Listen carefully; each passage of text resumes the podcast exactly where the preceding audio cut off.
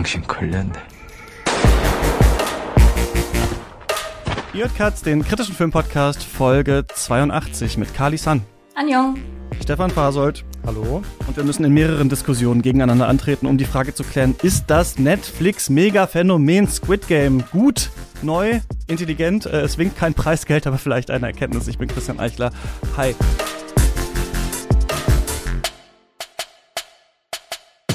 Stefan, bis zu welchem Spiel hättest du überlebt?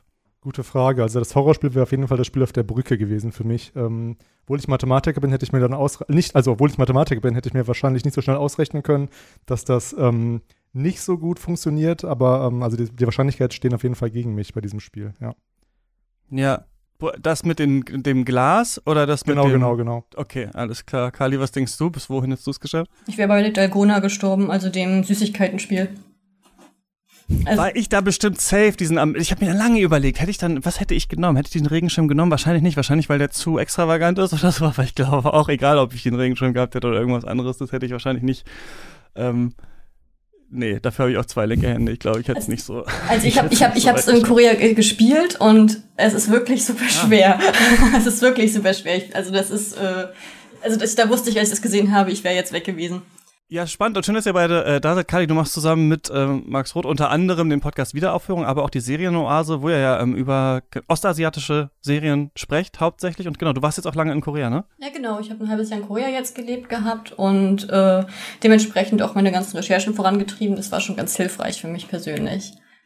Und genau, was machst du sonst, wenn du nicht podcastest? Äh, ich bin tatsächlich Politikwissenschaftlerin, schreibe gerade an meiner Masterarbeit äh, über das Thema äh, nationale und kulturelle Identitäten von Südkorea ähm, und habe mich sozusagen auch auf diesen Bereich komplett spezialisiert. Und du hast aber jetzt nicht das Phänomen Squid Game da noch mitbekommen, als du da warst, oder? Nee, das habe ich nicht mitbekommen. Länger her. Okay. Ähm, genau, und Stefan, du machst auch Mathematiker, das wusste ich nicht. Ich dachte, du bist Ja, ja, sorry. Historiker auch. Ich, hab, ich dachte, ich habe die Einleitung ein bisschen verhauen. Ich habe danach irgendwie durcheinander. Das sind immer diese, diese berühmt-berüchtigten Fragen von dir. Da kann man sich ja nicht drauf vorbereiten. Genau, Ja. ich habe äh, Mathe studiert, ziemlich lange, sogar sieben Jahre. Aber war da nie so gut drin. Deswegen hätte ich dann bei dem Brückenspiel auch nicht so gut rechnen können. Und ähm, ja, dann bin Ja. ich auf Geschichte umgeschwenkt. Ähm, Ah. Und ähm, genau, ja. Und du machst auch viele Podcasts. Wir haben schon mal über Cyberpunk 2077 hier gesprochen, das Videospiel, Anfang des Jahres, weil du Sprawl Radio machst, äh, Science-Fiction-Podcast. Habt ihr zum Beispiel auch eine Folge zu Dune äh, gemacht von Denis Villeneuve und gerade sprecht ihr über ähm, Ursula K. Le Guins ähm, Left Hand of Darkness, ne? Genau, genau. Das ja unser Konzept ist, dass wir die, die, die, die Folgen, also die, die Bücher sehr ausschweifend besprechen und quasi so zum Mitlesen. Also wir besprechen jetzt Le Guin, sind ja ungefähr, boah, ich glaube, ein bisschen über 300, 400 Seiten oder so besprechen wir in fünf Folgen. Das heißt, wir wissen auch nicht, wie es ausgeht und man kann dann so ein bisschen mit, mit uns lesen und unseren Analysen lauschen. Das ist so unser, äh, ja, das Prinzip unseres Podcasts.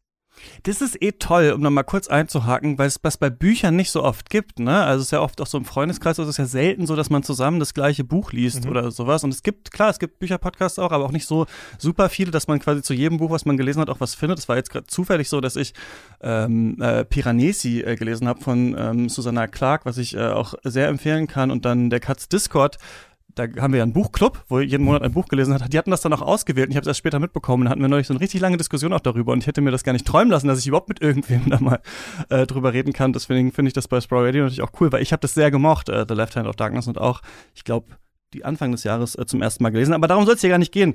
Du machst nämlich auch neben dem und praktisch theoretisch auch äh, Kino Korea. Wie bist du, äh, wie, wie ist diese Idee äh, entstanden? Ja, ich wollte immer mal einen Filmpodcast haben. Das war eigentlich noch vor praktisch theoretisch dem Wissenschaftspodcast so ein bisschen mein, ja, mein, mein, mein, Tro mein Traum, mein Wunsch. Aber Katz gab es ja damals schon oder ähm, den Vorgänger. Deswegen habe ich überlegt, hm, was, wie kann ich denn die Filmpodcast-Welt noch einigermaßen bereichern? Und habe mich Nur dann. Katz Äh, gibt's. genau. Nee, aber äh, der kritische Filmpodcast, der, der gibt es schon diesen Untertitel und deswegen, genau, nur Cuts gibt es. Nein, nein, ich habe überlegt, so, ähm, was kann ich denn noch beitragen, was es nicht schon irgendwie ähm, gibt. Es gibt ja sehr viele Horrorfilm-Podcasts zum Beispiel. Es gibt sehr viele so aus so einer Nerd-Perspektive und ich dachte, wenn ich so ein bisschen ähm, meine Vorliebe für koreanische Filme oder südkoreanische Filme verbinde mit meinem ähm, Wissen oder Nichtwissen als Historiker kann ich da so ein bisschen ja, in die historische Filmanalyse einsteigen. Das versuche ich immer so ein bisschen. Also immer so was Historisches noch einbringen und eben über südkoreanische Filme sprechen. Und äh, ja, das mache ich jetzt seit äh, März. Es kommen nicht so regelmäßig Folgen raus, weil es ja mein drittes Projekt ist und ähm, soll auch ein Her ist auch ein Herzensprojekt natürlich. Deswegen versuche ich da auch immer Qualität zu liefern. Deswegen äh, ja, brauche ich immer ein bisschen länger für die Folgen. Hm, Kali, wie ist bei dir der Fokus auf ähm, Südkorea und auf auch ostasiatische Serien so gekommen? Äh, das ist eine gute Frage. Ich glaube, das liegt einfach daran, dass meine Lieblingsband aus Korea kam. Habe mich aber selber damit nie großartig befasst und irgendwann, ähm, also ich muss sagen, ich bin aufgewachsen als absoluter Serienfan. Immer, das war immer so meine Entspannungs- und meine Wohlfühlzone. Und äh, irgendwann war ich total gelangweilt von diesen amerikanischen Serien und habe gedacht, das ist halt immer dieses gleiche Prozedere, weil ich auch in den gleichen Genres immer aktiv bin und habe dann halt meine äh, Flügel ausgebreitet und habe dann angefangen, halt komplett international äh, Serien zu konsumieren, die die meisten wahrscheinlich gar nicht kannten und hab, bin einfach komplett in Asien hängen geblieben und ja, und ich glaube bei Südkorea immer, weil die halt so viele qualitative Sachen rausbringen, das ist da sozusagen mein Fokus, aber tatsächlich habe ich allgemein Asien sehr, sehr stark äh, in meinem Herzen mittlerweile drin. 45,6 Milliarden Won. So viel kostet es nicht, Katz finanziell zu unterstützen, aber man kriegt trotzdem was dafür, nämlich die ganzen Special-Folgen, die wir machen. Einmal im Monat äh, sprechen wir über Gesamtwerke von RegisseurInnen. Außerdem gibt es noch die Mailback-Folgen. Ihr kommt in den Katz Discord und äh, weitere tolle Sachen. Und ihr verliert vor allem nicht alle eure Freunde und Freundinnen an ein brutales Mörderspiel. Das ist doch auch was. Ähm, Katz funktioniert tatsächlich auch nur dadurch, dass wir ähm, Unterstützung von euch bekommen. Nur deswegen kann dieser Podcast überleben. Und äh, falls ihr da Bock drauf habt, dann schaut mal nach auf steadyhaku.com slash Katz. Vielen, vielen Dank auch an alle, die das schon machen. Und jetzt geht's weiter.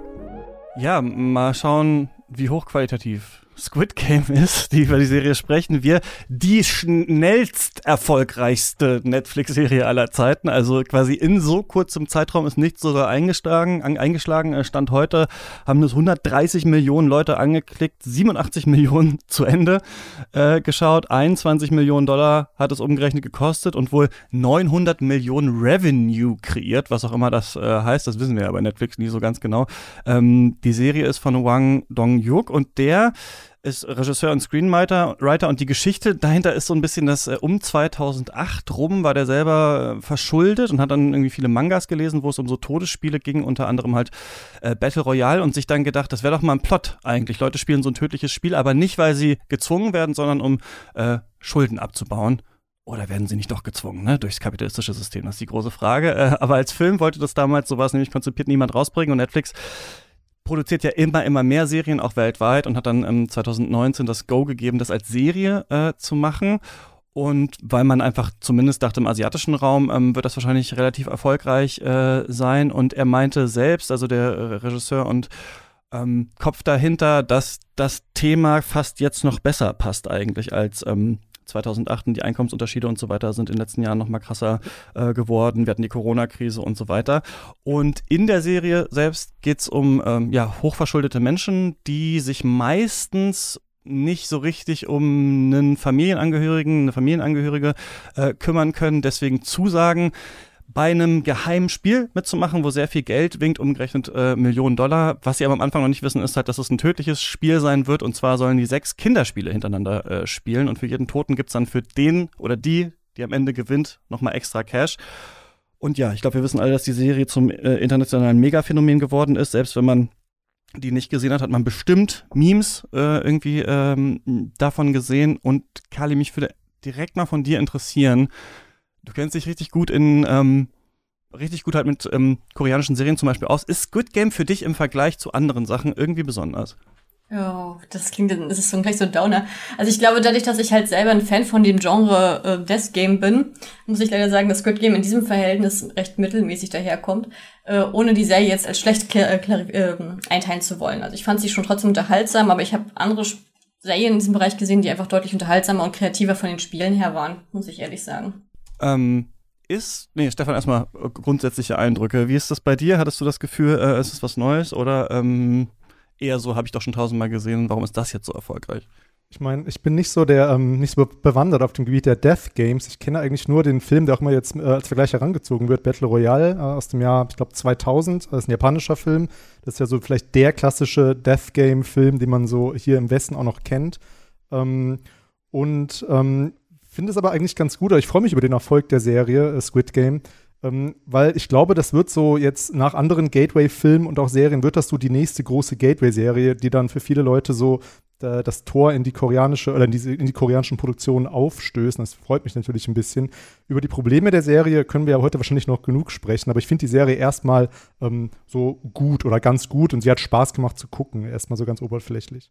Ja, ich ähm, dachte dann auch irgendwann, ach komm, äh, das schauen wir uns doch mal an oder das, da machen wir vielleicht doch mal eine Folge zu, weil ich glaube ich auch eine Affinität auf jeden Fall zu südkoreanischem Kino und Film habe, wo ich nicht so äh, bewandert auf jeden Fall da bin äh, wie ihr, aber das für mich erstmal interessanter klang und aussah von außen als viele andere, so Netflix, als jetzt Tiger King zum Beispiel oder sowas, das ich auch nicht geschaut habe. Also wir haben ja immer diese riesigen Tentpole-Sachen bei Netflix und wir haben ja auch diese große Schlagzahlen, ne? Und dass man wirklich manchmal das Gefühl hat, man weiß nicht genau, was wird eigentlich super erfolgreich, ne? Der Marie Kondo-Hype, den es zum Beispiel gab, dann äh, Bridgerton und so weiter. Jede Woche tauchen da neue Sachen auf dieser Plattform auf und werden dann manchmal mitunter zu Megaphänomenen. Und ich fand es interessant, ähm, Kali, dass du auch nochmal dieses Death Game angesprochen hast, weil ich hatte ein bisschen das Gefühl, Gefühl, und dass das bestimmt auch ein Grund für den Erfolg ist, bei diesen Death Games oder vor allem bei Squid Game geht es ja auch darum, dass das so ein Spiel ist, das nach bestimmten Regeln funktioniert und im Geheimen stattfindet.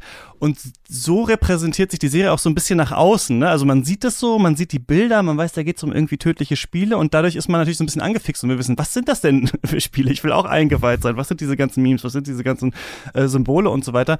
Und mir war das aber kein Begriff und ich habe das Gefühl, dass dieser äh, Begriff Death Game auf jeden Fall im westlichen Kontext noch nicht so etabliert ist für diese Art Genre, obwohl wir ja ähnliche Sachen davon schon ganz doll haben. Ne? Also Battle Royale ist ja der Megatrend äh, der letzten Jahre, muss man sagen. Also Hunger Games, was ja auch so, so eine Art Rip-Off von dem äh, japanischen äh, Battle Royale war, war ja super erfolgreich und dann ist es ja im Gaming-Sektor total groß geworden. Ne? Also Fortnite ist ein äh, Battle Royale, spielt aber auch halt ähm, Apex Legends und PUBG und sowas ist ganz groß. Oder ich dachte dann auch, man kann das auch so viele Sachen anwenden, auch ähm, Among Us zum Beispiel, ne? Ist ja auch so ein äh, Mörderspiel. Und wenn man dann anfängt, darüber nachzudenken, dann fallen einem natürlich sehr, sehr viele Sachen ein. Ne? Also Running Man oder es gibt auch, den haben wir gestern auch im Katz Discord geguckt, äh, das Millionenspiel von 1970, ein deutscher Film, wo ein Mann so durch deutsche Innenstädte, äh, durch Köln, glaube ich, hauptsächlich fliehen muss und von so einer Gangsterbande um Didi Hallervorn von äh, gejagt wird. Also wir sehen auf jeden Fall, dass das was ist, was es gibt, aber ich habe das Gefühl, im westlichen ähm, Kreis ist dieser Begriff dafür noch nicht so etabliert, dass Leute sagen, ach, sowas ist das, sondern das resoniert und Leute kennen das, aber Leute sagen nicht, davon haben sie schon hunderttausend Sachen gesehen. Das ist, glaube ich, äh, Kali, im asiatischen Kontext anders, oder? Also auch wenn man so Beispiele sieht, auch Videospiele und sowas, da ist das richtig krass etabliert, oder? Ja, auf jeden Fall. Das, ich glaube, das liegt, äh, der große äh, Unterschied ist tatsächlich, dass viele Verfilmungen im Westen ja auf Büchern basieren oder auf Buchverfilmungen während im asiatischen Raum sehr viel immer auf äh, Manga oder Anime sozusagen oder halt äh, Mangwa, wie das sozusagen in Korea heißt, äh, basiert, was halt die, die ganzen Themen halt manchmal viel überdrehter oder viel, ähm, ich sag jetzt mal bunter, schillernder oder krasser in der Gesellschaftskritik dargestellt sind. Und ich glaube, das ist so der grundlegende Unterschied, warum sozusagen das im asiatischen Raum relativ häufig da ist. Und vor allem die Japaner haben in den letzten Jahren auch gerade auch auf dieser Manga-Kultur aufbauend ähm, sehr, sehr viele vielseitige Bereiche äh, aus diesem Genre geschaffen und dieses Death Game-Serien oder diese Death Game-Filme komplett etabliert. Also ähm, wenn man, ich, mal abgesehen von Battle Royale, glaube ich, ist auch As the God's Will halt relativ bekannt. Mhm. Ähm, was zum Beispiel auch ist jetzt genauso startet mit dem Spiel, dem ersten Spiel, was wir auch ähm, in der Serie jetzt in Squid Game haben. Ne, mit diesem Red Light, Green Light äh, Variation. Und ich habe das, ich hatte dann nochmal gelesen gehabt wegen dem Regisseur, was er dazu sagt, und er meinte halt, weil viele sozusagen auch diesen Vergleich ziehen, die sich in dieser Szene auskennen, dass er selber dieses, äh, die Idee schon länger liegen hatte und das sozusagen dann doch Esse Godswill später rauskam, dass es aber nicht abgekupfert ist oder ähnliches, weil da so einige Kritiken sozusagen im asiatischen Raum deswegen basieren und ich glaube ihm das auch. Das ist ja halt die, diese ganze Faszination, die ja bei Squid Game ausgeht, es liegt ja auch daran, dass gerade diese unschuldigen Kinderspiele komplett pervertiert werden in diesem ganzen System. Und das finde ich schon sehr, sehr spannend. Und das ist eine Sache, die halt im asiatischen äh, Raum sehr häufig aufgegriffen wird. wir haben ja auch sowieso auch bei Animes und Manga auch diese Kinder, auch Schulkinderthematik auch eigentlich sehr oft, ne? Also und ich kann mir auch so, ich habe mich dann auch gefragt, dieses tödliche Kinderspiel, was wir hier haben, das ist ja was, was wir auch ne, aus anderen Sachen kennen, auch so aus westlichen Sachen, aber hier ist es halt dann auch nochmal also Among Us ist ja, oder kennt ihr das auch manchmal auf so Seminaren, dass man so, da gibt's auch so das Mörderspiel, das man manchmal spielt, das eigentlich so funktioniert wie Among Us. Man ist mit jemandem in einem Raum und dann kann man den quasi töten, dann wird das auf so einer Liste aufge, aufgeschrieben und so weiter. Also ich glaube, wir kennen das alle. Aber ähm, das ist natürlich dann auch, glaube ich, gerade für jüngere Leute sofort interessant eigentlich, ne? Wenn wir das Gefühl haben, das sind so Kinderspiele, jeder kennt die Spiele alle, aber die Stakes sind halt irgendwie höher und dadurch hat man schon so eine ähm, an sich ein unterhaltsames ähm, Konzept. Was würdest du denn sagen, Kali? Unterscheiden die sich oder wenn du jetzt so viele davon schon kennst und sowas, was macht für dich ein gutes Dead Game, Death Game auf und, und was ein schlechtes? Ähm, ich glaube tatsächlich überraschende Spiele. Das heißt, wenn ich sozusagen mhm. was komplett Neues sehe auf einmal und, und dann auch gerade so vielleicht ein bisschen komplexer oder vielschichtiger, etwas wirklich wohl überlegtes, das was mich gleich in diesen Bann reinzieht. Das ist für mich so, macht was Gutes aus. Und ich glaube tatsächlich, weil ich drinne bin, wenn es halt so eine repetitiven Spiele sind, die man woanders schon mehrmals gesehen hat, dann ist das für mich eher so ein, ja, ich, ich, ich befriedige sozusagen jetzt gerade meine Sucht und schaue es mir an. Aber es ist jetzt nicht dieses, das Kreativste, was ich jetzt gerade äh, selber sichte in der Form, glaube ich. Ich glaube, das ist so der grundlegende Unterschied für mich tatsächlich. Also ich, ich, wenn ich drüber nachdenke, wir hatten ja letztes Jahr zum Beispiel auch das, die erste Death Game Serie, die wir jetzt ähm, nach Europa gekriegt haben, war ja Alice in Borderland aus ähm, Japan, die ja mhm. letztes Jahr ähm, ich glaube, auch im Spätsommer gestartet ist. Und die war ja auch in Deutschland oft in den Top 3 drinne. Und die ist jetzt hat sozusagen diesen typisch japanischen überdrehten Stil. Und das war zum Beispiel eine Serie, die ich total brillant ausgearbeitet fand, weil die halt total überraschend war im Filmbereich. Du hast mit vielen Sachen gar nicht gerechnet. Du wusstest nicht, wo dieses Spiel hingeht unbedingt. Und das ist diese Faszination, die ich persönlich als Fan total ähm, ganz klar, äh, erstklassig finde. Stefan, kannst du das nachvollziehen? Die Faszination Death Game als mhm. Genre. Ja, also ich musste jetzt auch natürlich noch so an was, an sowas wie Saw denken, wo man dann auch eigentlich nicht auf die Spiele, aber auf diese, ja, wie nennt man das? Spielen, ja. So Torture-Methoden irgendwie dann abzieht und die sind ja dann auch äh, unendlich weit fortgesetzt worden. Ich glaube, es gibt ja acht oder neun Filme davon. Fasziniert mich nicht so, weil ich würde, bin dann schon eher an so einer, an einer guten Story interessiert, die das Ganze so zusammenhält. Und da frage ich mich jetzt so, wie man eigentlich so Death Game-Filme dann gut auflösen kann oder ob das nicht am Ende immer so ein bisschen unbefriedigend ist, weil entweder lässt man alle Leute, die man irgendwie kennengelernt hat, sterben also das führt natürlich auch auf die Auflösung von Squid Game schon hin, aber was ist denn so eine gute Auflösung? Was ist eine gute Story, die man um dieses Game herum entwickeln und schreiben kann? Das, das ist eher so, dass man, was mich so ein bisschen auch wurmt vielleicht am Genre irgendwie, weil, naja, ob ich mit dem Ende von Squid Game so zufrieden bin, äh, hört man, glaube ich, schon raus. Also bin ich halt nicht so richtig. Ähm, ja. Ich bin eingeschlafen vor allem in den letzten 20 Minuten, ist mir dann aufgefallen, aber wurde mir nur erzählt, wie es ausgeht. Dann habe ich mir vorhin jetzt nochmal das richtige Ende angeschaut. Finde es aber, glaube ich, je länger ich drüber nachdenke, immer besser. Ich habe mich erstmal auch gefragt, warum ist Death Game irgendwie etwas, das erstmal so unterhaltsam ist? Und ich glaube einerseits, weil es halt zumindest im Westen für viele noch nicht so ganz ausgelutscht ist. Und dann habe ich das Gefühl, es hat sofort diesen was würde ich denn tun Charakter. Also mhm. man ist damit irgendwie sofort identifiziert. Und ich glaube, das ist stärker hier so als bei anderen Sachen. Weil ich meine zum Beispiel The Walking Dead jetzt als Beispiel hat das ja auch. Also man fragt sich auch so, mit wem würde ich in der Zombie-Apokalypse überleben und sowas. Und bei diesen äh, Death Game Sachen ist es aber oft so, dass wir noch stärker sehen, wie die Leute aus der Normalität in dieses neue Spiel äh, reingepackt werden und wir sofort halt äh, äh, dann überlegen, okay, ich kenne die Regeln und wie würde das jetzt ablaufen? Und ich glaube, Leute haben auch total Spaß daran. So funktioniert Action ja auch oft an sich, dass wir so ungefähr wissen, was kann jeder, was ist gerade die Situation, wie schafft es jetzt jemand, das zu lösen? Und es hat natürlich diesen ganz starken Escape Room Sudoku, weiß ich nicht was Charakter, dass man so mitdenken äh, äh, kann und so weiter. Und ich glaube, gleichzeitig hat es aber auch noch sowas Hobbesianisches, also diese Idee, wenn es drauf ankommt, dann würden wir uns alle gegenseitig umbringen. Und das ist ja was, wo man, glaube ich, selber sagen muss, Wahrscheinlich schon. Also wahrscheinlich würde ich nicht so weit gehen wie die Gangster in Squid Game, aber irgendwo ist ja schon wahrscheinlich der Punkt, wo man bricht und dann den anderen Menschen, das eigene Überleben über den anderen Menschen drüber stellt. Und ich glaube, dass deswegen gerade so diese Serienfilme mit so vielen Charakteren interessant sind, weil wir uns immer dann fragen, wann brechen die? Also wann, wie entwickeln die sich so über dieses Spiel hinaus? Gehen die irgendwann über Leichen und uns selber auch so ein bisschen halt bespiegeln und uns irgendwie fragen, ja, äh, ähm, würde ich da mitmachen oder nicht?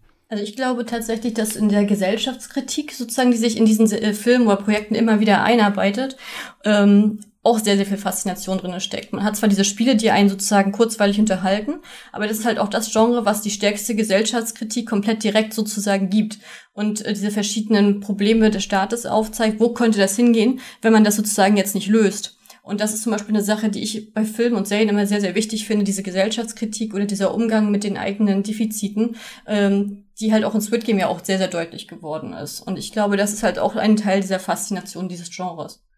Ja, und vor allem, ähm, ich glaube, du kannst dann aber auch also du musst die Charaktere dann gar nicht so ultra tiefgründig auch machen, weil eh so viele sterben werden. Dadurch können die, glaube ich, auch so ein bisschen schablonhaft manchmal sein. Und das ist, finde ich, auch so, ich dachte dann auch, es ist interessant, dass du es auch sagst, äh, oder äh, natürlich richtigerweise anmerkst, dass auch vieles auf Mangas und so basiert. Ich dachte bei Squid Game auch so die ganze Zeit, ah krass, es ist sehr anime-artig auch, ne? Also mit diesen Regeln und wir haben das ja zumindest in der japanischen Gesellschaft auch, dass dieser starke Konkurrenzdruck ist, ne? auch eine sehr hohe Suizidrate haben wir auch in äh, Südkorea.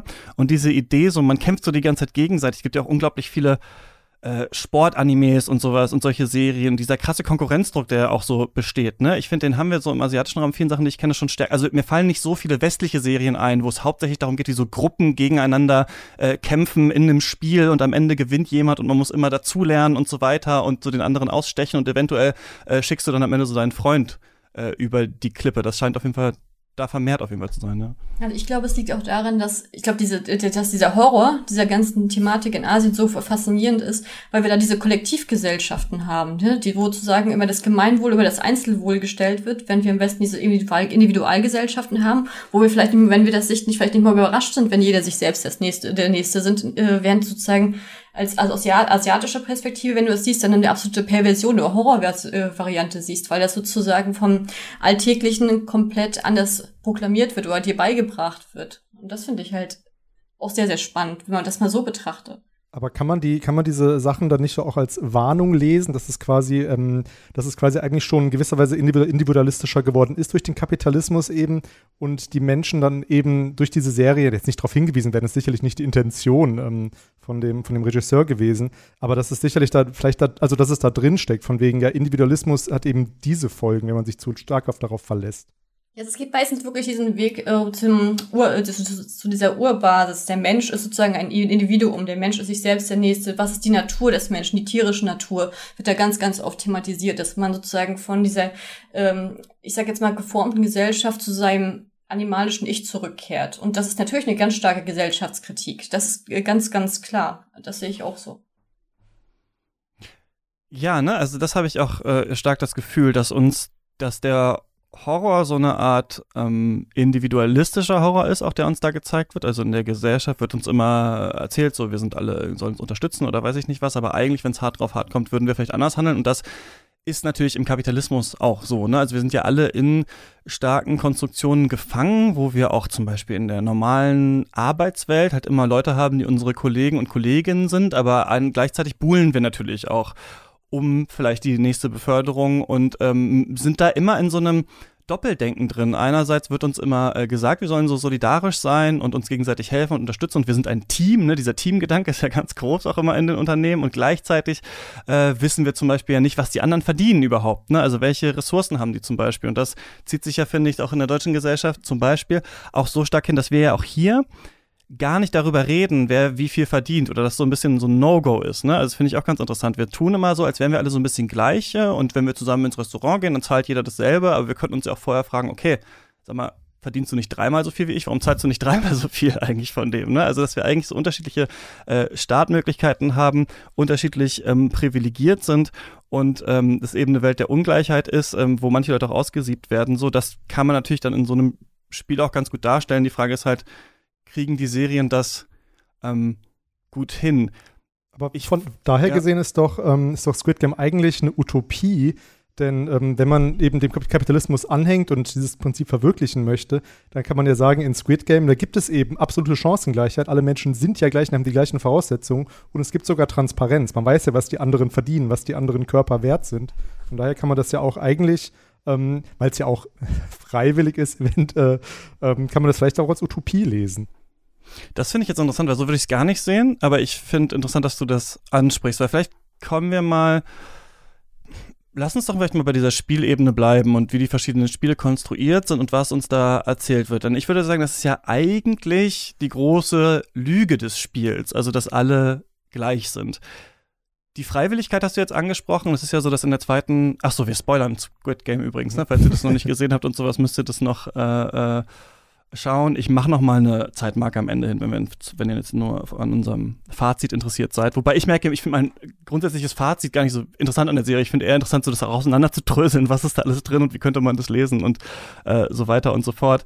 Denn was ich ganz gut fand, ist eigentlich, wie diese Lüge der Gleichheit oder der Chancengleichheit hier entlarvt wird. Und es wird ja immer gesagt, so, ihr habt alle die gleichen Chancen, aber die Serie suggeriert uns ja, sobald wir dann aber Teams auswählen sollen, sobald wir ähm, äh, vor einem Spiel entscheiden sollen, mit wem spielen wir zusammen und mit wem nicht, dann sind wir sofort wieder auf unsere verschiedenen Körper ja fast zurückgewiesen. Ja, also nach auch äh, Jahren der, des Weges zu mehr Emanzipation und Gleichstellung heißt es ja dann, das ist ja auch ein Meme geworden, ja, wir haben jetzt eine Frau und einen alten Mann im Team, das reicht jetzt, der Rest muss, müssen Männer sein eigentlich. Ne? Und so funktioniert das ja auch äh, in der Wirtschaft, dass man sagt, okay, vielleicht lieber nicht so viele Frauen, nachher werden die schwanger oder sonst was, so dann nehmen wir die lieber nicht in unser Unternehmen. Deswegen würde ich sagen, die eine Sache, die Squid Game ja eigentlich sagt, ist, die Chancengleichheit existiert gar nicht, denn manche hängen ja auch in dem System stärker drin. Wir haben diesen Arzt, der äh, da die Operation macht und der weiß ja immer, was das nächste Spiel ist. Und die Leute, die, also wir sehen einmal vielleicht eine Sache, der auch Ungleichheit ist, wer hat welches Wissen, ne? Also wer weiß eigentlich, was als nächstes gespielt wird. Und das fand ich ganz cool. Die müssen sich ja immer vor den Spielen, also die müssen ja vor den Spielen Entscheidungen treffen, ohne zu wissen, was aber das Spiel eigentlich ist. Und das, das wird denen nur so suggeriert anhand von Sachen, die es vorher gab. Und das finde ich, äh, trifft eigentlich ganz gut diesen auch Bewerbungsprozess im Kapitalismus, dass du eigentlich nie so genau weißt, was wird eigentlich gefragt und was ist ja eigentlich das nächste. Und aber es wird halt so getan, als wären alle gleich oder hätten alle die gleichen Chancen. Ja, stimmt natürlich, dass die da reingeworfen werden, erstmal alle die gleichen Anzüge tragen und dann kristallisieren sich doch ein paar Unterschiede heraus. Aber ich überlege gerade, ob das, ob nicht im Prinzip alle Menschen, die da teilnehmen, die gleiche Chance haben, sich quasi zu bereichern. Ich meine, niemand weiß ja, was das nächste Spiel ist. Und klar, es gibt dann halt ähm, Leute, die, die gegen die Spielregeln sind, also indem eben der Arzt äh, sich dann bereichert, was ja auch nicht vorgesehen ist in den, in den Spielregeln. Also der wird dann ja auch äh, dementsprechend bestraft. Also klar, es ist jetzt überspitzt ausgedrückt, dass man, dass man sagt Chancengleichheit, aber das ist ja so der große Aufhänger auch, ähm, ja, dieses, dieses Prinzip, also dieser, dieser, dieser Macher dieses, dieses Squid Games, die wollen das halt verwirklichen. Die wollen halt eine, sozusagen in diesem Rahmen so eine gerechte Gesellschaft schaffen. Das wird ja auch explizit so ausgesprochen. Also ich finde, dass tatsächlich allein schon in dieser Frage eine riesengroße Symbolik drin ist. Es geht ja schon damit los, dass wir am Anfang sozusagen sehen, äh, je nachdem, welche Palette du sozusagen ziehst, oder welche, ob welchem Team du dann landest, ob du sozusagen ein Spieler bist oder sozusagen ein Wärter.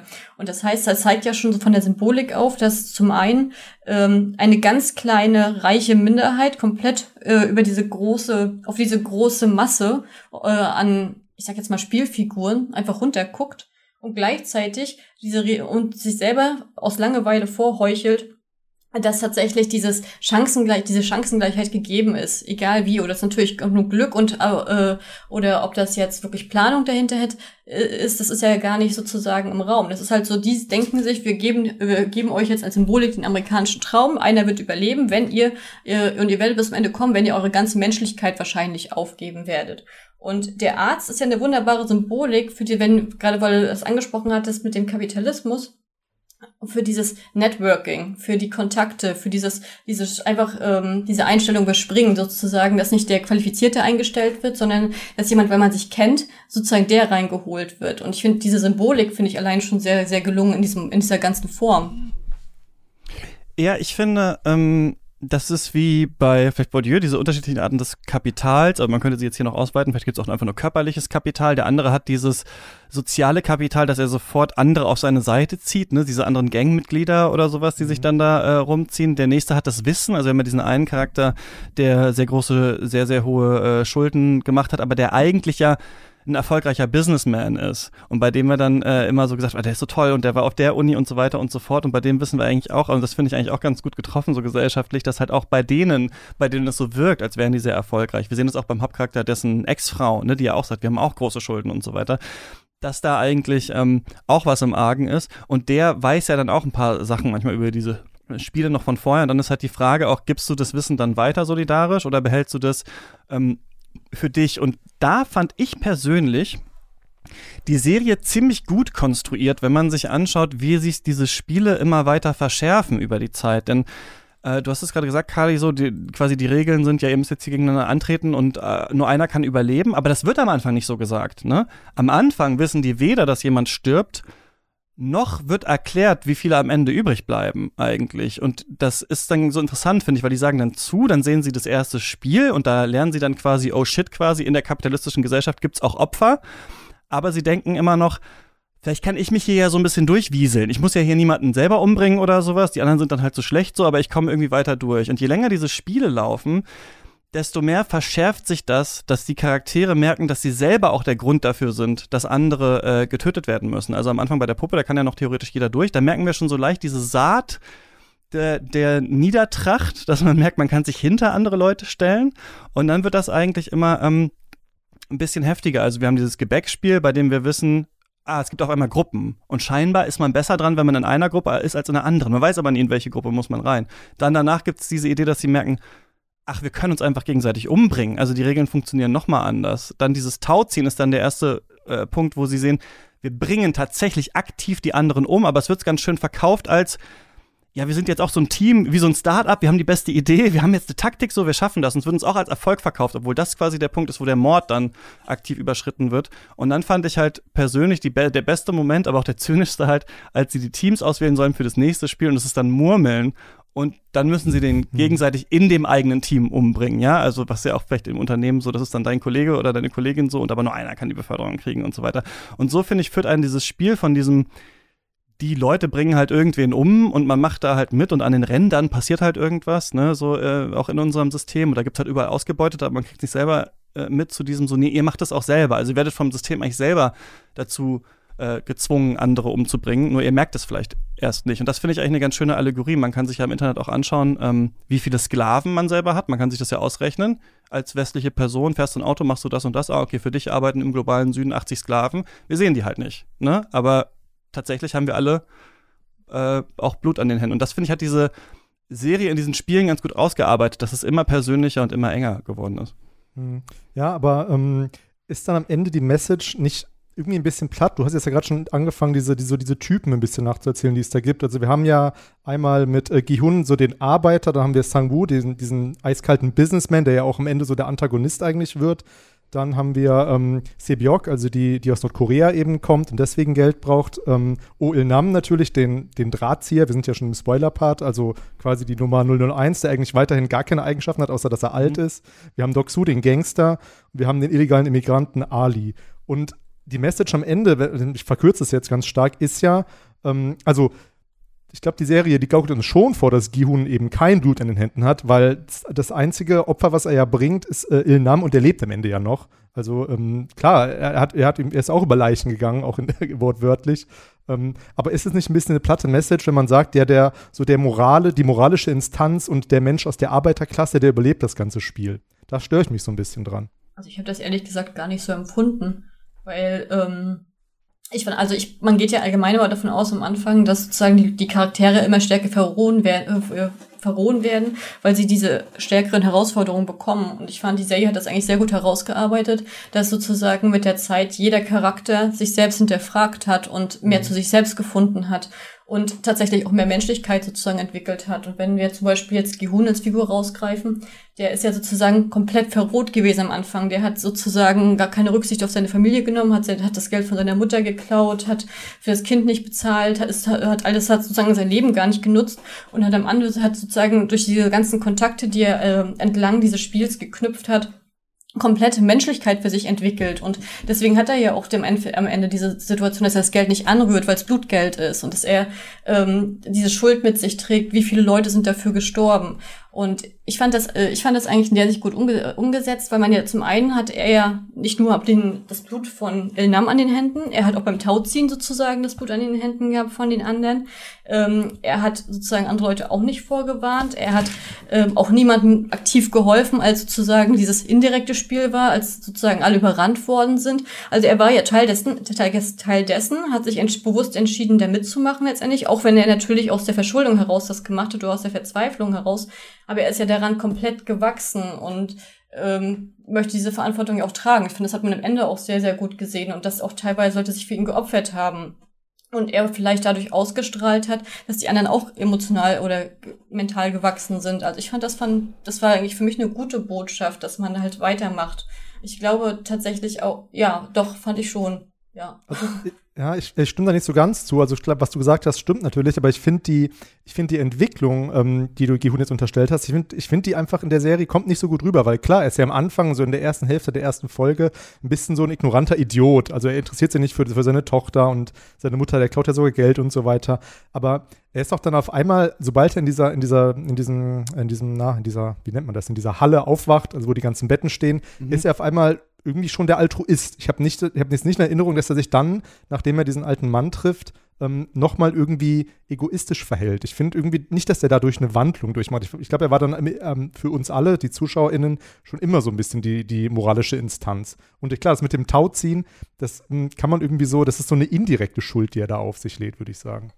Das stimmt. Ähm, ich habe das auch, ja, interessant, dass ihr das, dass ihr das jetzt so beschreibt. Ich habe das gar nicht so wertend wahrgenommen von der Serie, dass die Serie uns quasi sagen will, wenn man nur ähm, rechtschaffen ist oder sowas, dann kann man ein gutes Ende hier irgendwie am Ende äh, rausfinden oder äh, erreichen oder so, sondern eher dass dieses Fragezeichen, was am Ende besteht, äh, das ist, was macht er dann eigentlich damit? Also er ähm, ist ja dann am Ende durchgekommen und kann dann eigentlich sich irgendwie glücklich schätzen und dann macht die Serie diesen Kommentar, dass auch die Superreichen halt irgendwann halt total gelangweilt sind in ihrem Reichtum und dann halt nur noch durch irgendwelche perfiden Spiele sich dann unterhalten lassen und er könnte ja dann, also er gibt ja dann das Geld auch aus, um dann äh, dem Bruder äh, von der einen äh, zu helfen und der Mutter äh, von äh, seinem Freund und dann eventuell seine Tochter zu besuchen und sieht dann aber noch diesen Typ halt, der die Leute wieder für das Squid Camp rekrutiert und sind dann auf Rache gegen die. Und da habe ich mich auch so gefragt, ähm, ist das nicht aber ja wie so eine falsche Rache, die hier eigentlich existiert, weil die eigentlich wenn wir es jetzt auf System wieder beziehen, Bösen ist ja nicht unbedingt das einzelne Unternehmen oder sowas, sondern ist ja das System an sich. Und theoretisch, das wäre natürlich ein langweiliges Ende für so eine Serie, könnte er ja das Geld nutzen, um zu versuchen, dann doch wieder die Gewerkschaftsbewegung in Südkorea irgendwie voranzubringen oder so. Deswegen finde ich aber, dass er den Ausweg nicht wählt, eigentlich ganz gut, weil es so ein bisschen zeigt, dass er auch dann wieder nur in diesem System gefangen ist und die wahren Schuldigen vielleicht gar nicht richtig erkennt. Und da fand ich recht clever, dass das immerhin eingewoben ist noch, ne, in die Serie. Also dieser äh, äh, Streik, den es da auch vorher gab, dass es diese Streikbrecher gab, warum er eigentlich in dieser Armut ist. Er wird in seinem Anfang gezeigt als, genau wie du sagst, einfach so ein Idiot. Und irgendwann merken wir dann, ach nee, der ist ja auch in diese Rolle auch nur durch ähm, das System gedrückt worden.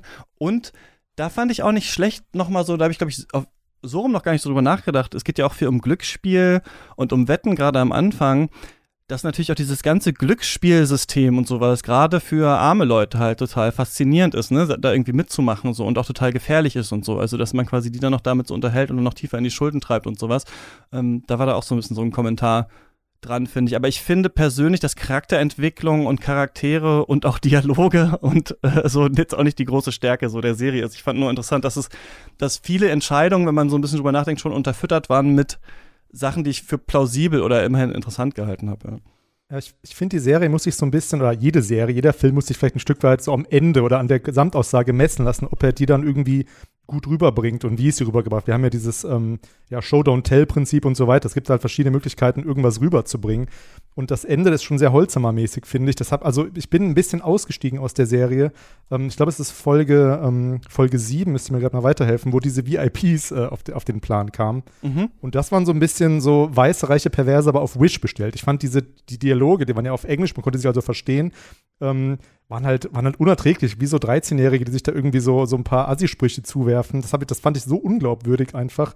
Und das Ende, das hast du ja gerade schon angesprochen, also diese, diese Aussage, die er dann tätigt, äh, im Namen auf dem Sterbebett, dass reiche Menschen keinen Spaß mehr haben und so. Also hat man sich das als Zuschauerin wirklich gefragt, ähm, warum die das jetzt machen? Das ist doch eigentlich gar kein Geheimnis gewesen. Also auch, auch schon bevor die VIPs kamen, wusste man doch, dass da irgendwelche ähm, obskuren Mächte, so James Bond-mäßig vielleicht, oder also so, so absolute Bösewichte da irgendwie oben hocken, sich das angucken. Ähm, das ist doch viel interessanter, diese, diese, dieses Mysterium beizubehalten, als, jetzt, als das irgendwie noch so auszubuchstabieren oder auch noch so schlecht. Also das fand ich irgendwie nicht gut. Und was ist denn die Message am Ende, wo Il Nam dann also diesen Dialog, diesen Monolog weiterführt?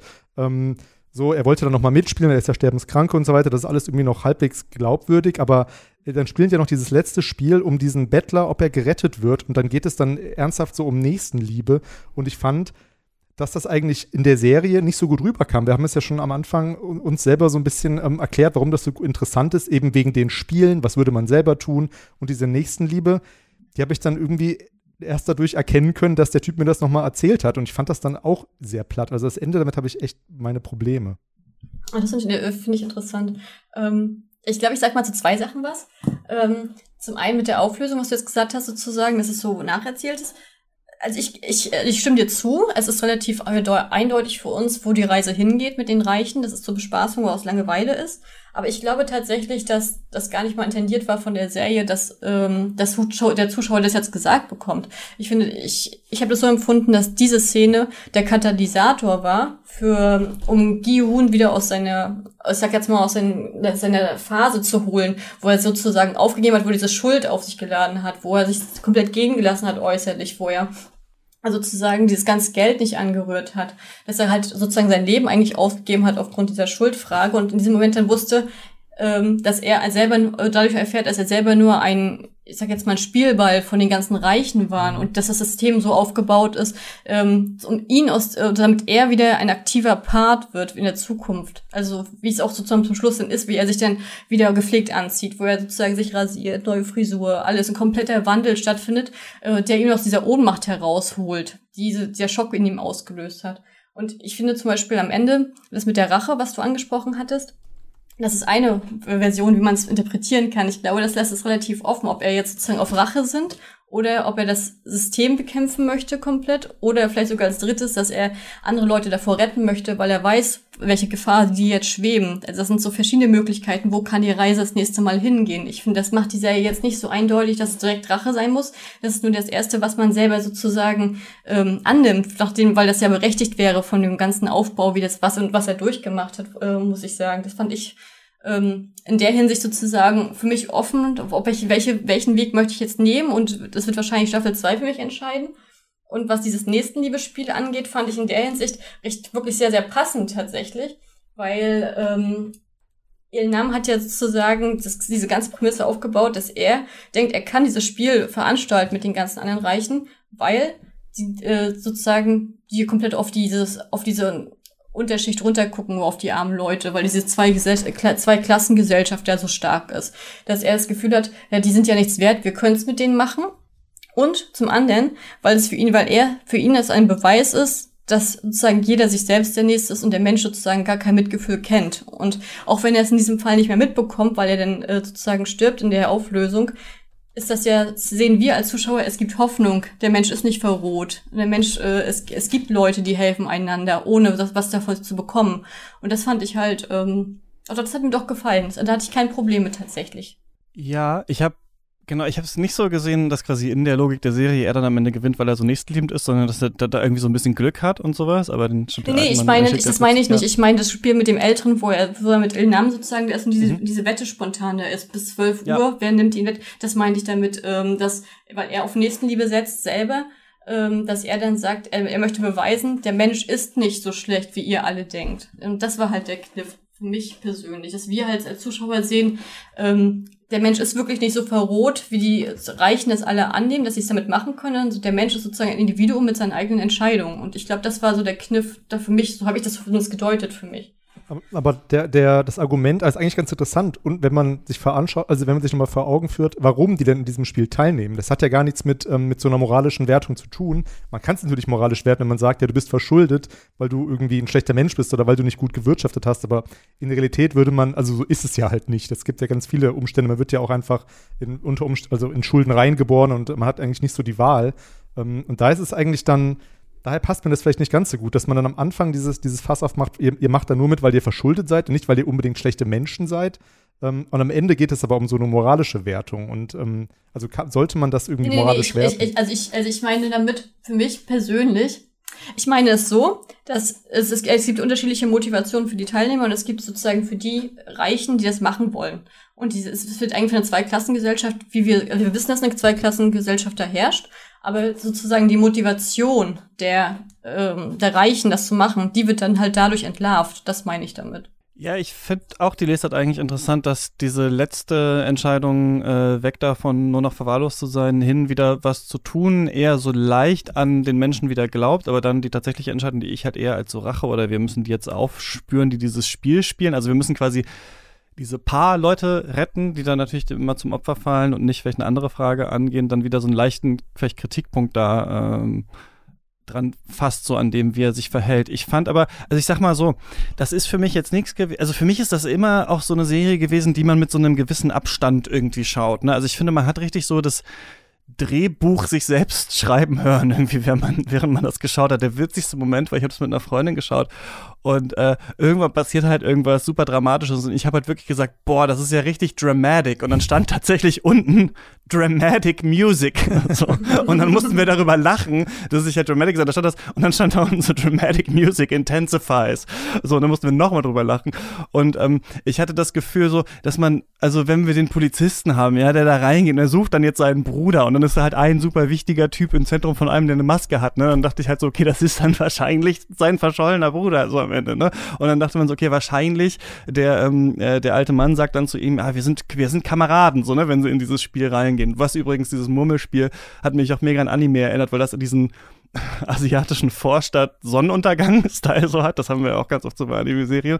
Und dann dachte ich so, okay, dann stirbt er natürlich. Ne? Also wenn der jetzt sagt, so wir sind Kameraden und sowas. Und so konnte man natürlich die ganze Zeit irgendwie so ein bisschen mitdenken und sich darüber ein bisschen freuen, wie das konstruiert ist. Aber äh, Stefan, was du jetzt ansprichst, so Immersion oder sowas, dass mir jetzt wirklich das Gefühl, das ist jetzt ernst, was wir da sehen tatsächlich. Und ähm, ich leide hier auch wirklich mit den Charakteren äh, mit oder so. Das hatte ich bei der Serie nicht. Also ich fand es eher so, dass ich dachte, ich habe immer Lust zu sehen, was das nächste Spiel ist und ich glaube, deswegen ist auch diese äh, Deadly Game Sache ganz interessant als Genre, weil weil es so, weil so eine krasse Struktur schon vorgegeben ist, ne? Also die gehen rein und sagen, es gibt jetzt sechs Spiele und dann weiß man, na, uh, da will ich ja mal gucken, was das nächste Spiel ist, so, so ungefähr. Und dann habe ich immer ein bisschen eher geschaut, wie ist das konstruiert, wen lassen sie hier über die Klippe springen, ähm, wie versuchen sich Leute jetzt da so zusammenzuschließen. Ich hatte aber auch nie das Gefühl, dass die sonderlich logisch immer nachdenken oder sowas, ne? Also für Leute, die keine äh, dummen Charaktere äh, in Horrorfilmen zum Beispiel ertragen können, ist das auch nicht so die richtige Serie oder sowas. Ich fand, glaube ich, nur interessant, wie wird dieses ganze Potpourri da reingefügt und wie haben wir auch ganz viel Verweise auf die südkoreanische Gesellschaft. Ne? Also da gab es ja auch irgendwie so eine Housing-Bubble äh, und ähm, auch eben große Schulden und äh, diesen großen äh, Druck zum Beispiel auch bei Leuten, die halt sehr erfolgreich sind. Und ähm, auch dieses Versprechen der Meritokratie, was nicht eingelöst wird. Ich hatte jetzt nicht so das Gefühl, die Serie bringt das jetzt zu dem unglaublich Besten zusammen, was ich je gesehen habe. Ich glaube, ich hatte Spaß daran, so das ein bisschen als Unterhaltungsprodukt äh, zu schauen und zu gucken, was werden hier für Fässer aufgemacht. Aber ich fand auch, vieles war zu ausgeactet, zu lange ausbuchstabiert und man hat es wirklich kommen sehen und diese reichen VIPs. Ich fand's ganz gut, dass sie so oberflächlich waren und nicht so super die Masterminds eigentlich waren, weil das ja auch wieder nicht die das Böse an sich ist, was es zu bekämpfen gilt, sondern eher das Systemische dahinter, was auch durch diese ganzen Masken und so, finde ich, verdeutlicht wird. Aber ähm, äh, das habe ich auch eher so mit Belustigung dann, dann so wahrgenommen, so diese Dialoge und so. Also ähm, ja, ich glaube, wer sich da so wirklich eine, so eine richtige richtiges Charakterspiel irgendwie davon erwartet oder die tiefgründige Charakterstudien, der kriegt da nicht so viel, vor allem weil ja auch viele so ein bisschen einen ähnlichen Grund haben. Ne? Also jeder hat da so ein Familienmitglied, das irgendwie gerettet werden muss und so weiter. Jetzt hast du äh, direkt das zweite Problem angesprochen, was ich mit der Serie habe, nämlich eben diesen, diesen Plot mit dem, mit dem Polizisten. Ich meine, es gibt irgendwie zwei Gründe, warum, warum der irgendwie in der Serie drin sein könnte. Also ein Grund ist offensichtlich, dass, dass man halt irgendwie auch zeigen möchte, wie es hinter den Kulissen aussieht und das dann eben mit dieser, dieser Thriller-Cop-Story irgendwie macht und der dann irgendwie ähm, äh, so ein bisschen das alles untersucht.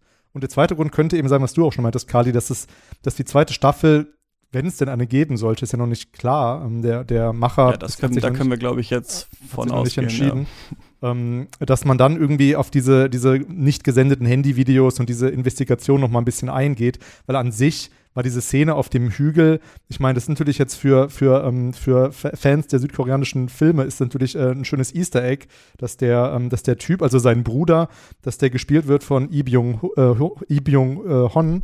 Nee, jetzt musst du noch mal bei der Aussprache helfen, Kali. Äh, Lee Byung Hon heißt der, glaube ich, ne? Ja, genau. Genau, und das ist ja so ein, da musst du mir auch nochmal helfen, aber es ist, glaube ich, so ein südkoreanischer Megastar. Der spielt ja in wirklich allen Filmen mit, die man hier auch im Westen kennt. Also angefangen von JSA über The Man from Nowhere oder The Good, The, the, Good, the Bad, The Ugly. Und da muss man natürlich schon dann ein bisschen schmunzeln. Ich musste schmunzeln, als ich den dann gesehen habe unter der Maske, weil es natürlich eine weitere Mega-Rolle ist, die dann so verschwendet wird, genau wie, ähm, wie Gong Ju am Anfang, der Typ, der das Spiel spielt. Das ist ja auch ein ziemlich berühmter Schauspieler.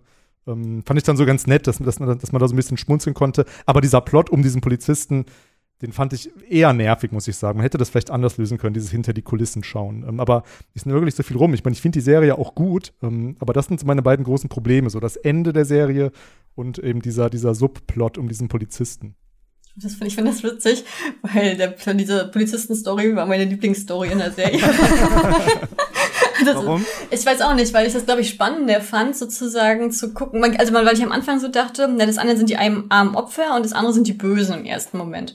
Und ich, äh, das hat sich ja komplett aufgelöst, sozusagen, so weiter du die Serie geguckt hast und diesem Kopf gefolgt bist, um zu sehen, dass die halt selber auch nur Opfer sind, dass sie auch nur Spielbälle sind und ähm, und zu gucken, diesen Weg zu bereiten, wie ist es aus aufgebaut, wie ist es organisiert, was sind die Bedrohungen hinter den Kulissen und äh, wer sind sozusagen diese ganzen Strahtzieher und dann auch gerade, also ich bin genauso wie du davon ausgegangen, dass sozusagen sein Bruder der Mastermind sein wird, weil der ja nirgends äh, anders gefunden werden konnte. Mhm. Und sozusagen nochmal zu wissen, äh, weil wir dadurch halt Informationen gekriegt haben, wie das ist nicht das erste Mal, dass wir Squid Game haben, das ist schon seit Jahren der Fall. Sein Bruder hat das gewonnen. Der typische ne? Twist übrigens auch. Ich dachte so, das habe ich auch direkt gesagt, so, und irgendwann finden sie raus, dass es das halt schon ganz oft auf der ganzen Welt gibt oder so. Genau. Aber dann hast du, aber dadurch hast du halt diese Perspektiven für die folgenden Staffeln, weil du dich dann halt fragst, sind denn alle Gewinner irgendwie auf einer höheren Position involviert? Treiben die das denn sozusagen selber irgendwann immer voran? Also wie ist das, wie setzt sich das zusammen? Wie wird es in der Zukunft passieren? Weil gerade die Tatsache, dass wir ähm, am Ende diesen Ein-Jahres-Skip haben, dass, dass uns davon ausgehen, wenn ja keiner von den Squid Game weiß, dann wird ja wahrscheinlich der Kopf wirklich gestorben sein, weil er, und die ganzen Sachen sind weg. Aber ist das wirklich der Fall?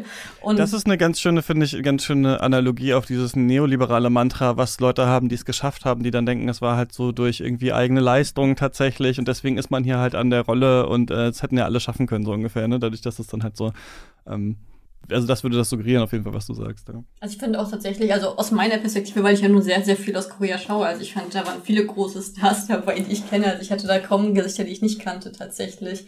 Ähm, deswegen war das für mich auch sozusagen eine Herzensserie in dem Falle, weil ich, wenn ich mich freue, wenn die mal alle zusammenkommen. Das ist mal was Schönes von dem Casting her gewesen für mich. Und aber du klangst am Anfang ja gar nicht so begeistert. Was, was ist dir denn so am sauersten auf? Ja, ich fand Squid Game schon gut, aber im Verhältnis zu Death Game, Genre selbst, fand ich, ich fand ich sie okay. Aber als Serie an sich, als eigene Serie finde ich sie auch gut. Also ich freue mich auch über den Erfolg tatsächlich. Auch wenn ich natürlich denke, weil ich tiefer drinne bin, es gibt andere Serien, wo ich denke, oh, guck mal lieber die. Aber ähm, ich fand es, ich fand sie schon unterhaltsam, aber ich fand sie halt ähnlich wie du ein bisschen vorhersehbar. Ich fand, da war nicht so viel Überraschung bei. Man hat schon das Gefühl gehabt, dass man so jeden Charakter ungefähr irgendwo einordnen konnte, wo die Reise hingeht. Oder zumindest war es bei mir so. Und ich lag jetzt nicht bei vielen Vermutungen falsch. Deswegen würde ich schon sagen, dass es ein bisschen vorhersehbar war. Ja, findest du, dass die, diese, ähm, du sagst ja, die Dead Game Serien, jetzt habe ich alles, ich habe Death Game, Deadly Game, Dead, Dead Game heißt es auf jeden Fall nicht, mal gesagt. Ähm, findest du, dass auch das wird eigentlich in anderen Serien äh, besser gelöst? Also ich war dann doch erstaunt, ob der Vielfalt der verschiedenen Themen, die angesprochen werden, so. Also ich fand, die Serie hat es sich jetzt nicht, nicht total einfach gemacht, so. Es wurde aber auch vieles halt nicht sonderlich auserzählt. Ich fand das halt unterhaltsam, aber jetzt keine riesengroße, glaube ich, Ideologiekritik. Findest du, die macht das besser als andere oder auch das geht eigentlich noch tiefgründiger in anderen solchen Produktionen. Also ich finde tatsächlich, dass, also ich, mein, also ich muss sagen, dass ich finde, dass Japan einfach dieses Genre am besten beherrscht und weil es am, am, am unterhaltsamsten gestaltet. Ich finde aber tatsächlich, dass Korea immer diese schönen Gesellschaftskritiken immer sehr äh, ausmacht. Und die haben die, das ist auf jeden Fall in dieser Serie drin. Deswegen lässt die Serie sich ja auch deutlich mehr Zeit als andere Vertreter dieses Genres. Und ich finde es schon schön zu sehen, dass sozusagen diese ganze Gesellschaftshierarchie, ähm, diese strenge Altershierarchie drin ist, die ähm, finanzielle, diese Bildungshierarchie, die Herkunftshierarchie, diese Klassengesellschaft, dann halt auch der, der, die Diskriminierung teilweise drin ist. Also ich finde das schon, dass die Serie da ganz, ganz viel reinholt. Und als jemand, der gerne Gesellschaftskritiken sozusagen guckt, der habe ich in dieser Serie ganz viel, womit ich arbeiten kann. Das macht sie schon fantastisch. Also das kann man ihr nicht absprechen. Das finde ich schon. Weil du gerade das meintest, als du vorhin meintest, Christian, dass das, ähm, dass das ein Film werden sollte, der dann eher, wo der Pitch nicht durchgegangen ist, dachte ich auch, mhm. ja. Die ersten beiden Folgen, die würde ich sagen, die sind, also die sind jetzt nicht genial, aber die fand ich schon richtig, richtig gut. Ähm, Gerade auch, weil, weil das sehr überraschend kam mit diesem, mit diesem Twist, der, der dann auf, die, auf so diese, sag ich mal, diese Ideologie der Demokratie im Kapitalismus abspielt, von wegen, ihr habt doch die Wahl, ihr müsst ja nicht mitmachen. Und dann hat ja diese Sachzwänge eigentlich dazu führen, dass Und ein paar kommen auch nicht wieder, ne? Fand ich auch Genau, ganz, genau. Ähm, ganz cool eigentlich. Ja. Also, dass die dann durch die Sachzwänge am Ende der, der zweiten Folge dann wieder, in der dritten Folge wieder das Spiel spielen, das ist schon, ähm, das ist schon äh, sehr stark, fand ich das in den ersten beiden Folgen.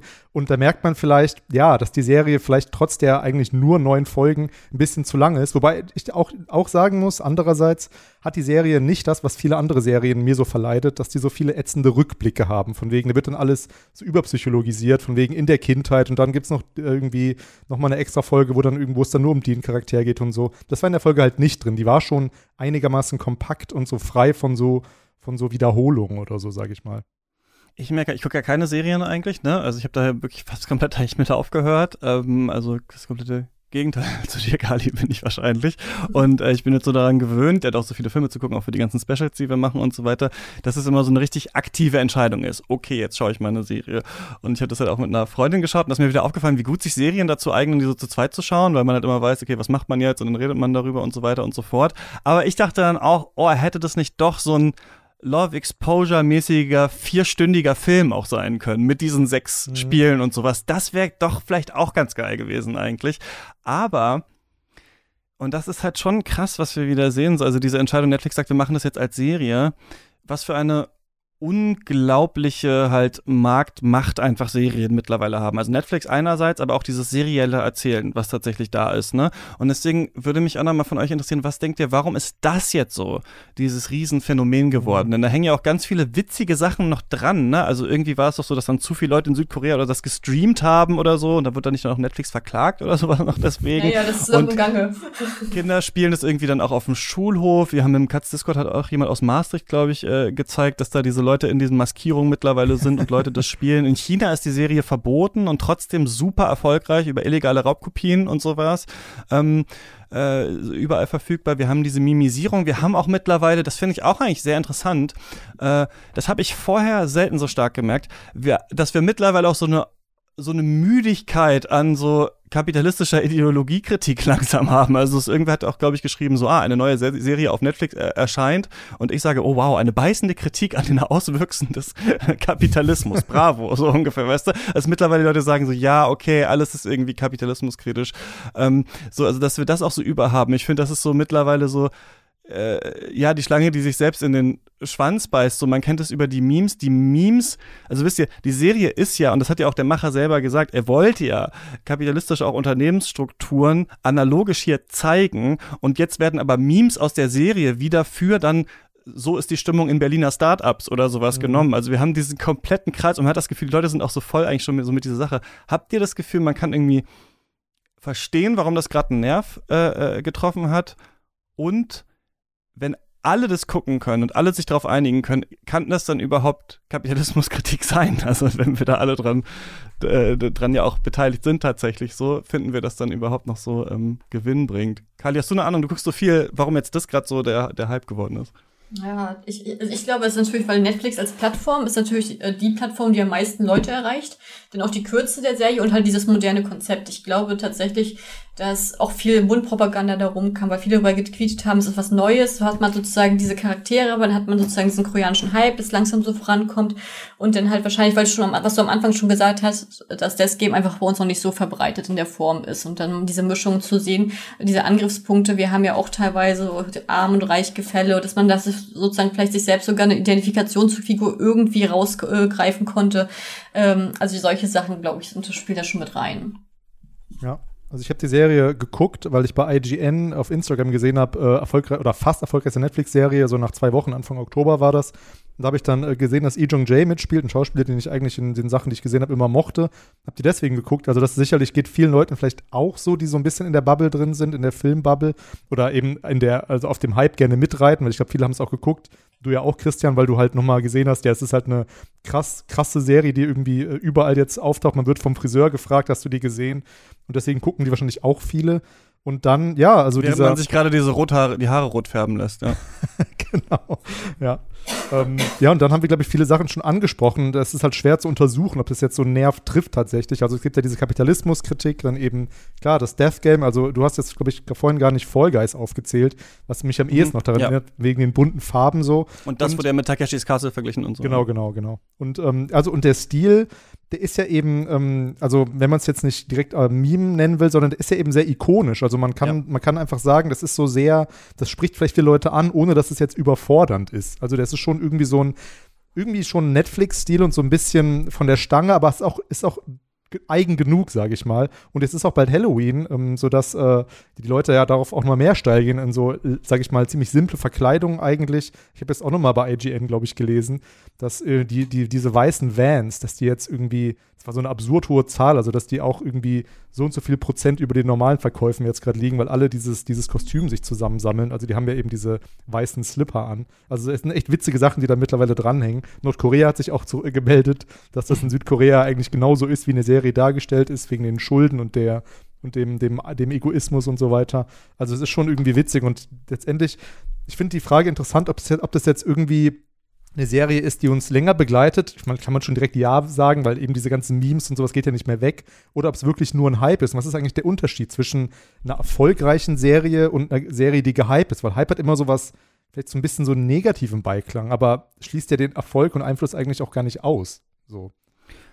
Ich glaube auch, dass ihr da viele Sachen angesprochen habt, die es einfach sind. Also die unglaubliche Marktmacht von Netflix, glaube ich, steckt hier dahinter. Und dass Netflix natürlich angefangen hat, Leuten aus aller Welt, Produktionen aus aller Welt zu zeigen. Ne? Also wir hätten das, glaube ich, vor einer Weile nicht gehabt, dass Leute sich erst äh, Lupin, eine französische Serie anschauen, dann irgendwie Haus des Geldes, eine spanische Produktion ist das, glaube ich, ne? Und äh, dann jetzt irgendwie eine südkoreanische und so weiter.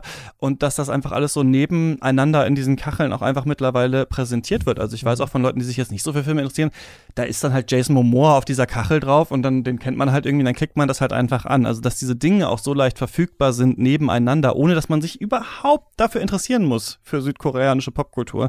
Das ist was, was fast ja nur Netflix eigentlich kann. Also YouTube würde es auch noch können, ne, das einem so äh, vorzustellen. Aber das heißt, ich glaube, dass Netflix jetzt in dieser äh, Position ist, wo sie sagen können, okay, das ist eigentlich erstmal nur für den asiatischen Markt äh, produziert, aber wir können mit vielleicht gar nicht so riesigen Mitteln trotzdem versuchen, das mit unserem ähm, Marketingbudget natürlich trotzdem irgendwie zu, zu vermarkten. Und dadurch ist es natürlich klar, dass diese Genau, ikonisch ist ein interessantes Wort, weil auf jeden Fall hat es starken Wiedererkennungswert. Gleichzeitig finde ich witzig, wie redundant manche, also das, das sind ja so diese Playstation-Symbole zum Beispiel, ne, die da haben auf ihren, auf ihren Helm und so, ne? Also so die einzelnen Sachen, das habe ich bei Squid Game das Gefühl gehabt, so die einzelnen, hier ist eigentlich nichts drin, wo man sagen würde, das hat man jetzt noch nie irgendwie so gesehen.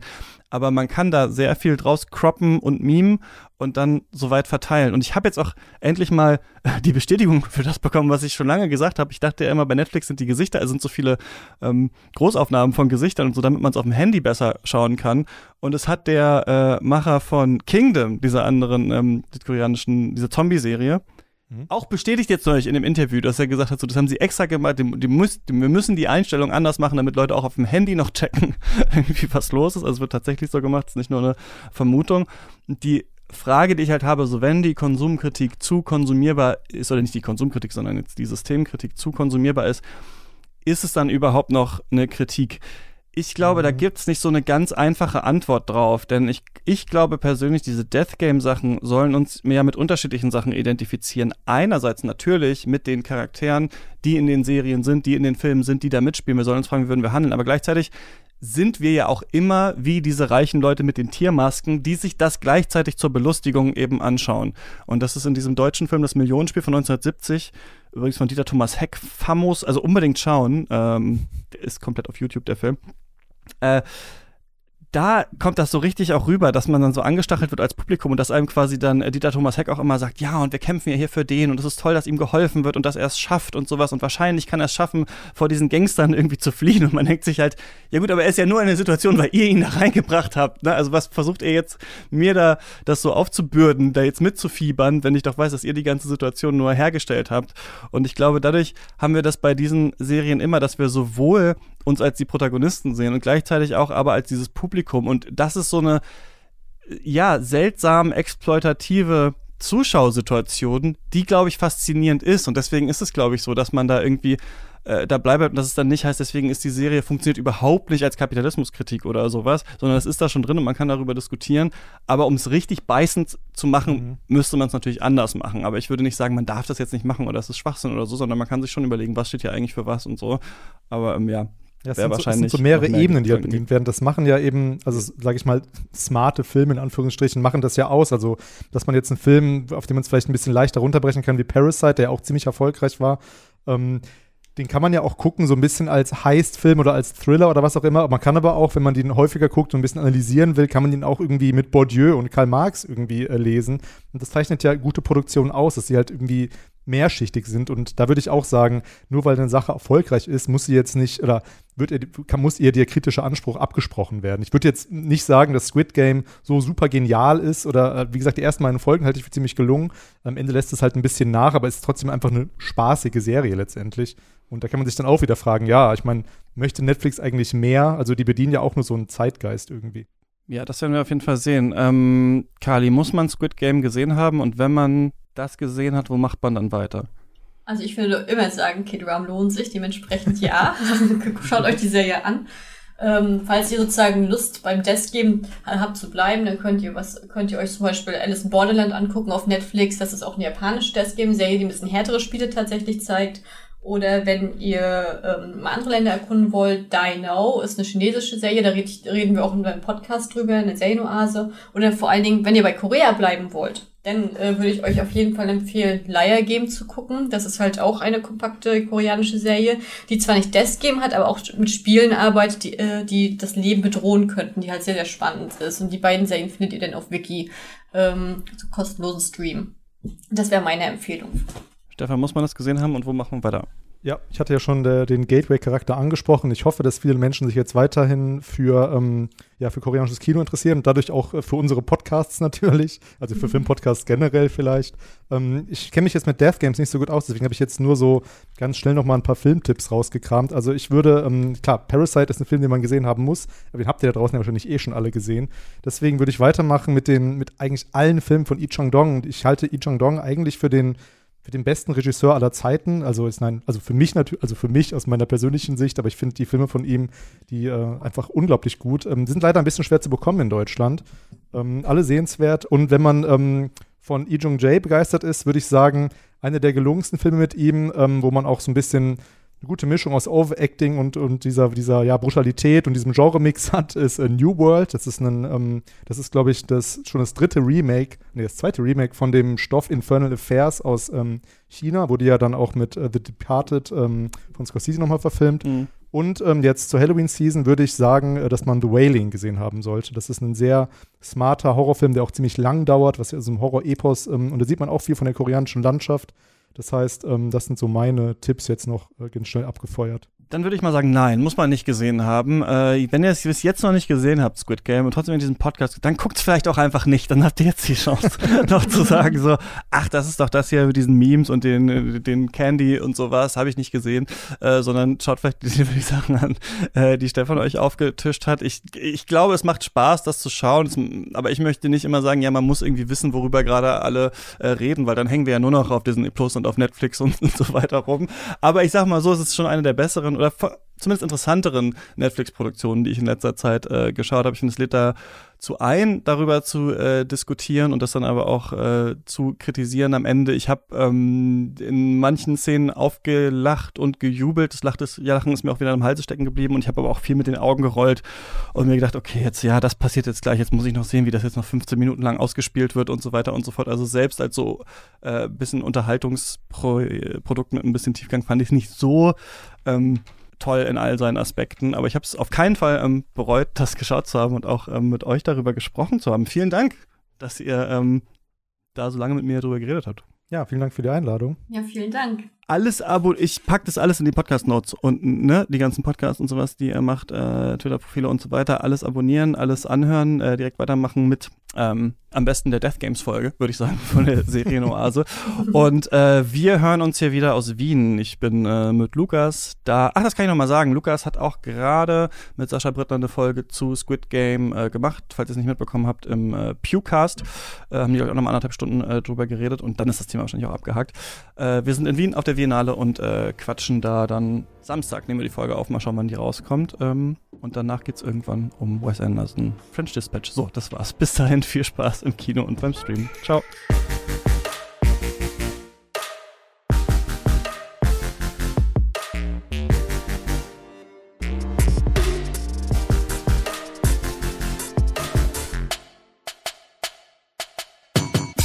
Katz ist eine Produktion von mir, Christian Eichler. Ihr könnt mich immer erreichen unter katzpodcast.yahoo.com und auf Twitter. Folgt uns auf Instagram und auch unseren Gästinnen auf äh, Social Media. Die Links gibt's in der Podcast-Beschreibung.